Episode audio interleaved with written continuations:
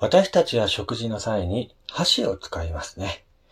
近隣諸国でも箸を使いますが、スプーンなどでも併用するので、箸のみで食事をすることが多い日本は、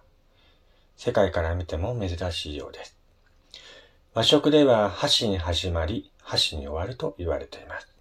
箸の作法は歴史的な観点からも多様な意味合いがあり、日本人の精神に行き着いた重要な道具でした。諸説ありますが、箸が使われ出したのは弥生時代から飛鳥時代。ピンセットのような形状で当時は供え物をつかむ祭器として神聖なものとされていました。その後、日本で一対の現在の形になり、食事と自分の間に箸を横置きするようになります。これには理由があります。古来食物には神様が宿ると考えた日本人が神様と人との間に一線を画するために箸を置いて結界としたとも言われています。いただきますと言って箸を手に取ることで結界を解き、動植物の命を神様と共にいただいたのです。箸の歴史的背景を理解して正しいマナーで使い、感謝して命をいただきたい今日この頃です。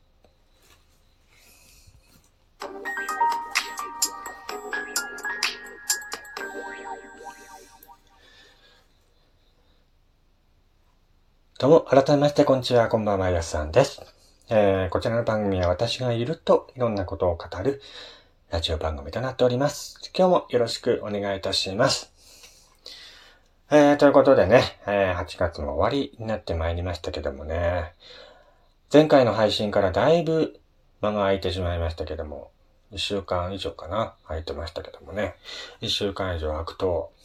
やすさんどうしたの？体調悪いの？っていうね、ありがたいことにね、そういう心配するお便りをいただくんですけども、えー、頑張ってます。なんだよ、これ。ね、本当にこうやってね、あのー、顔もわからないミス知らずの方から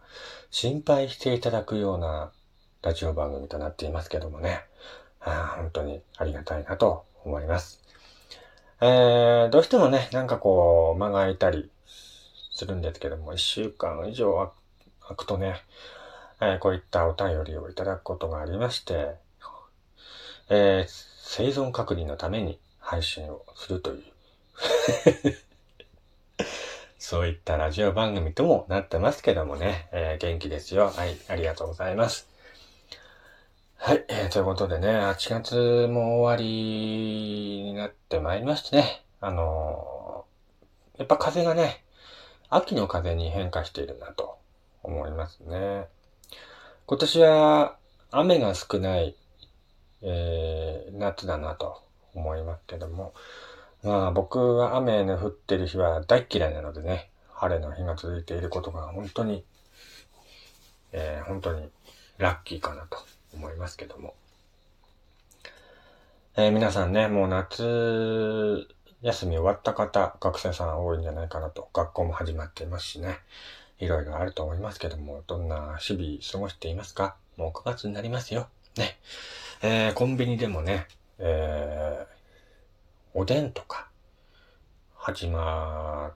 てるとこもありますね。あと中華まんですか。ね中華まんも始まってるところもありますし、中華まんとかさ、販売されるとさ、あ、もう秋だなとか、冬近いじゃんとかさ、また雪降ってくるじゃんとかさ、嫌な時期なんだよね、本当に寒いの嫌いでさ、なん、まあ、四季それぞれのね、あのー、顔があるっていうのは、本当日本独自の気候なので、それぞれ春、夏、秋、冬を感じられるっていうのがね、本当に日本だけなんですよね。だから、そういう日本に生まれてきてよかったなって思う反面、冬なんて来なくていいんじゃないかなと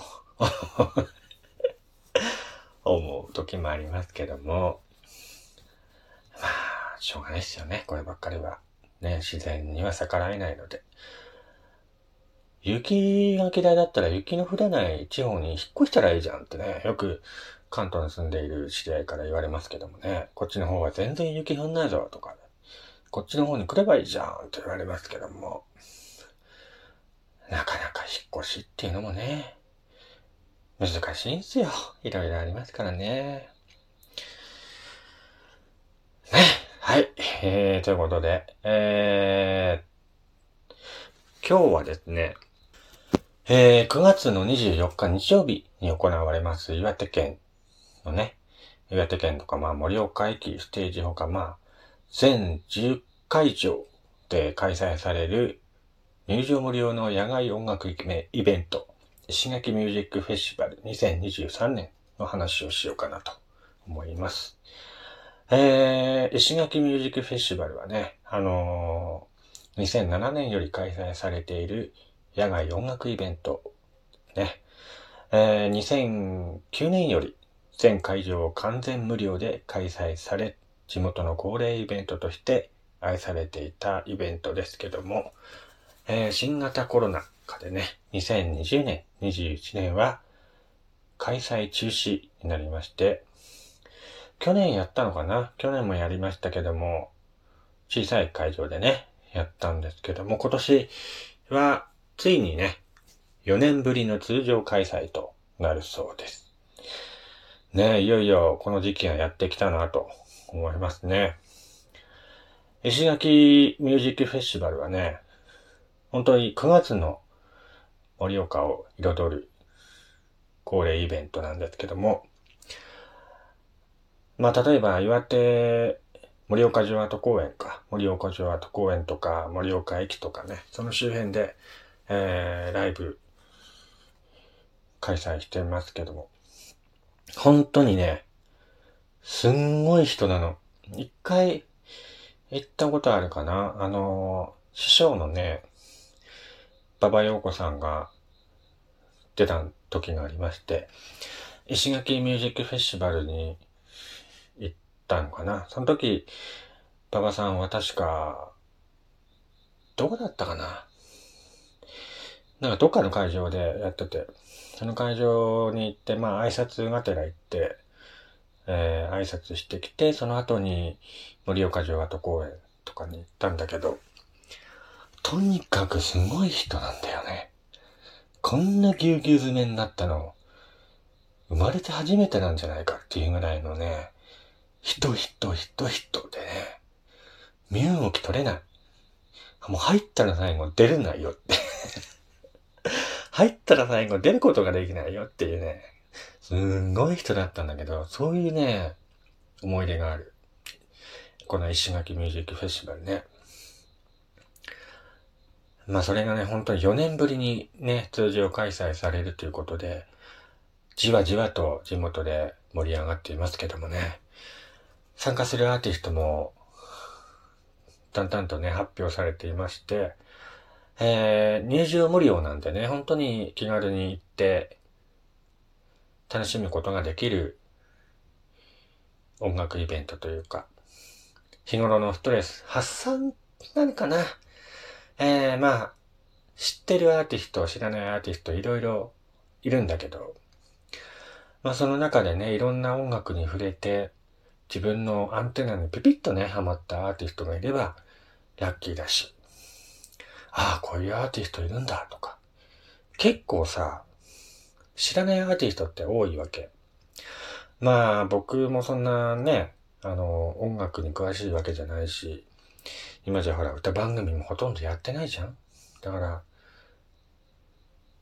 どんなアーティストがいるんだろうなっていうのがわからないんだけど、いろんなアーティストが、いろんな音楽をね、いろんな会場で奏でてるから、本当に、そこの会場に行って、初めてその音楽を聴いて、あ、ファンになったよ、みたいな感じのアーティストも結構いるから、だからね、これは行ってみた方がいいんじゃないかなと思うよ。うん。入場無料っていうのもいいしね。うん。気軽に行くことができるし。ただ、すんごい人。うん。まあ、ね今年は本当にね、通常開催ということで、いろんな制限がね、解除されての開催になってるから、まあ本当にね、あの、そういう人混みの中に行くときはね、貴重品とか そういうのほんと気をつけた方がいいよ。うん。まあ、9月になればね、あのー、こういった話題も出てくるしね。あと、来月あれだよね、盛岡ドンパっていう花火大会もあるし、ね、こういった石垣フェスティバルもね、えー、いよいよ開催ということで、ね、今年はほんと三叉踊りもね、通常開催されたし、コロナ前の、あのー、日常と打って変わって、うん、戻ったような夏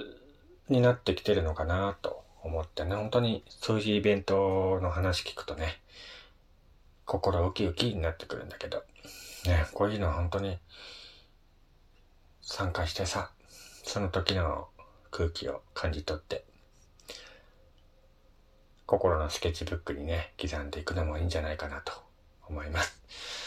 まあ僕もね、本当に時間あればね、あの、このイベント参加したいなと思っているので、もし、ね、会場で見かけたら、声など気軽にかけていただけたらなと思います。えー、ということで、今回はですね、4年ぶりに通常開催される石垣フェスティバルが、石垣ミュージックフェスティバルの話をしていました。それではまた次回お会いしましょう。お相手は、やすさんでした。